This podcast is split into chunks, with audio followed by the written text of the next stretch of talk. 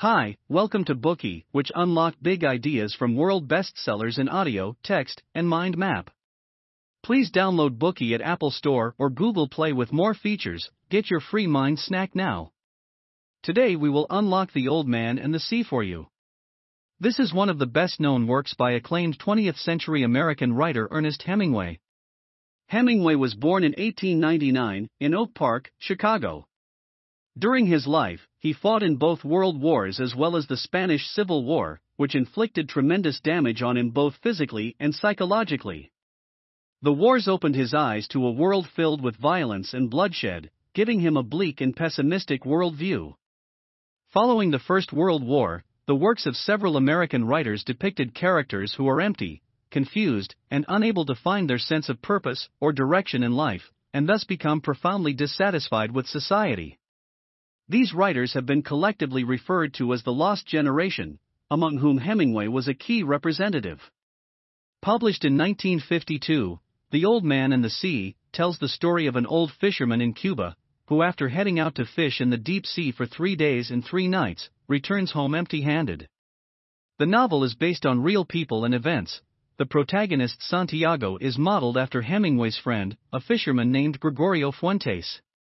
They met in 1928 when Fuentes was fishing at sea, he rescued Hemingway, who had been trapped in a storm. From then on, the pair became close friends. Hemingway lived in Cuba for many years, and during this time, he often went on fishing trips with Fuentes. Their encounter provided Hemingway with plenty of material for his writing, and the plot of this novel was, in fact, inspired by Fuentes' adventures at sea. Once, Fuentes caught a large fish, but he was attacked by sharks while returning to shore, and only managed to bring back the skeletal remains. Fuentes' experience moved Hemingway greatly, and in 1936, the latter published an article in a magazine detailing it.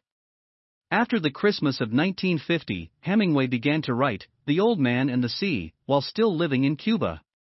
It only took him eight weeks to finish the first draft. The novel met with great success after its publication, and Hemingway received the Pulitzer Prize in 1953 and the Nobel Prize in 1954.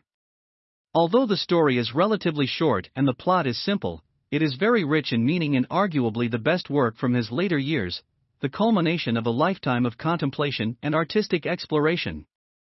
Hemingway once said, This is the prose that I have been working for all my life that should read easily and simply and seem short and yet have all the dimensions of the visible world and the world of a man's spirit. It is as good prose as I can write as of now.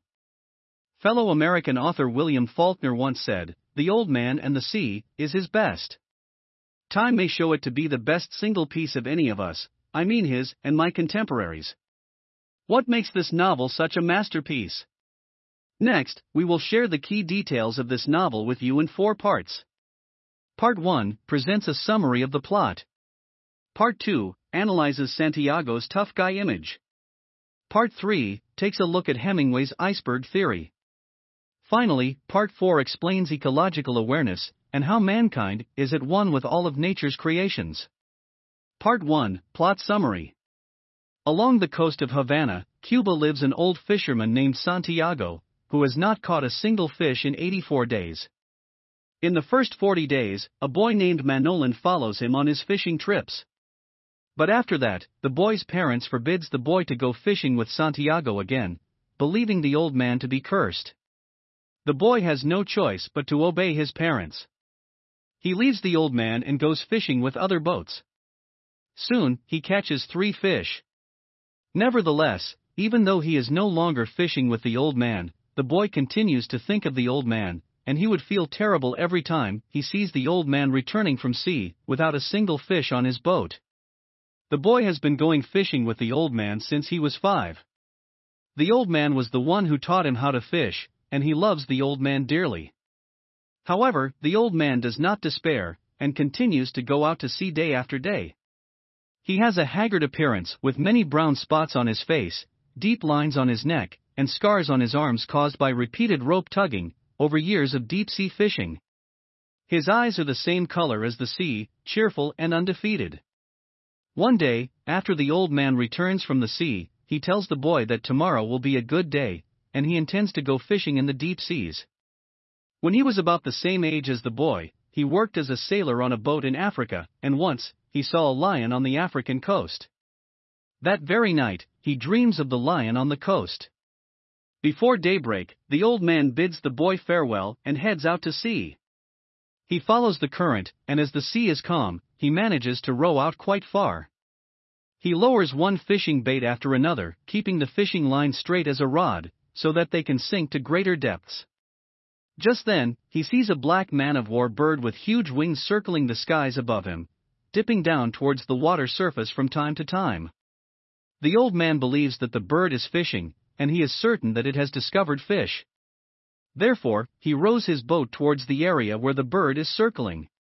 As he approaches, he discovers flying fish continuously emerging from the sea. He thinks to himself, since there are so many flying fish here, there must be bigger fish in the surrounding waters. The old man patiently waits for such big fish to take the bait, allowing his thoughts to wander in the meantime. At times, he thinks about how deceptive jellyfish are by nature, beneath their lovely appearance, they conceal poisonous tentacles that would cause one's skin to rot upon contact. At other times, he thinks of how pitiful turtles are and how cruel humans are towards them, and how their hearts would continue to beat for several hours even after they are cut open. He thinks about how he too has a heart. The old man allows his mind to wander aimlessly while keeping his eye on the fishing lines. All of a sudden, he discovers that one of the fishing rods has plunged heavily into the water, a fish has taken the bait. He tugs tentatively on his line to gauge how big the fish might be. After that, he holds the line loosely in his hand until he feels it moving. Based on the strength of the movement, he is certain that it is a large fish. The old man keeps saying, Just smell them. Aren't they lovely? Don't be shy, fish. Eat them, God help him to take it. Then, when he senses the weight on the line getting heavier, he unrolls a bit of the coil, but the weight on the other end of the line keeps growing heavier. He tugs on the fishing line violently, moving both arms continuously in a rigorous motion, attempting to pull the line towards him with all his might. However, the fishing line still fails to budge even a little, it has been pulled so taut that droplets of water are spurting from it. The old man does not dare to exert any more force for fear that the line might break. He leans back and braces himself against the base of the boat with all his might, hoping to offset the pull of the fish with his own body weight. The old man and the fish are locked in this precarious balance as the fish continues to swim forward in a northwestern direction, pulling the boat along with it. The old man is relieved that the fish is swimming forward instead of sinking downwards, if it sinks, he wouldn't know what to do. He also wishes that Manolin was there with him, for the boy would be able to help. He loops the fishing line around his back and rests against the bow of the boat, trying his best not to think about anything else, except to carry on like this for as long as he can. It was around noon when he caught the fish. Since then, the fish has continued to swim forward, never once changing direction even after night falls. Similarly, the old man continues pulling on his fishing line and maintaining a stalemate with the fish. Just then, he sees two dolphins alongside his boat, and hears them leaping up above the surface and spraying water from their blowholes. He thinks they are engaging in play and truly in love with each other. At this thought, he starts to feel sorry for the large fish, Despite its tremendous strength, it can only stay by his side all alone for now. The old man recalls the time he caught one of the fish in a large pair. During that trip, the boy was on the boat with him. He caught the female fish, while the male fish circled his mate in a state of panic. After the old man clubbed the female to death, the male leapt high into the air with its pectoral fins widespread, as if trying to see where the female fish was. The old man is overwhelmed with sadness as he recalls the scene. He misses the boy dearly and wishes that he was here with him right now. It is almost daybreak, and the old man decides to cut the line from another rod's and tie it to his line as spare. As he is doing so, the fish jerks a little, dragging him onto the base of the boat. He suffers a cut below his eye in the process and begins to bleed. Carefully shifting the fishing line onto another part of his shoulder, he rests against the side of the boat.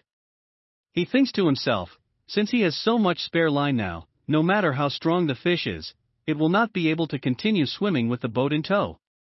In a soft voice, he says, Fish, I'll stay with you until I am dead.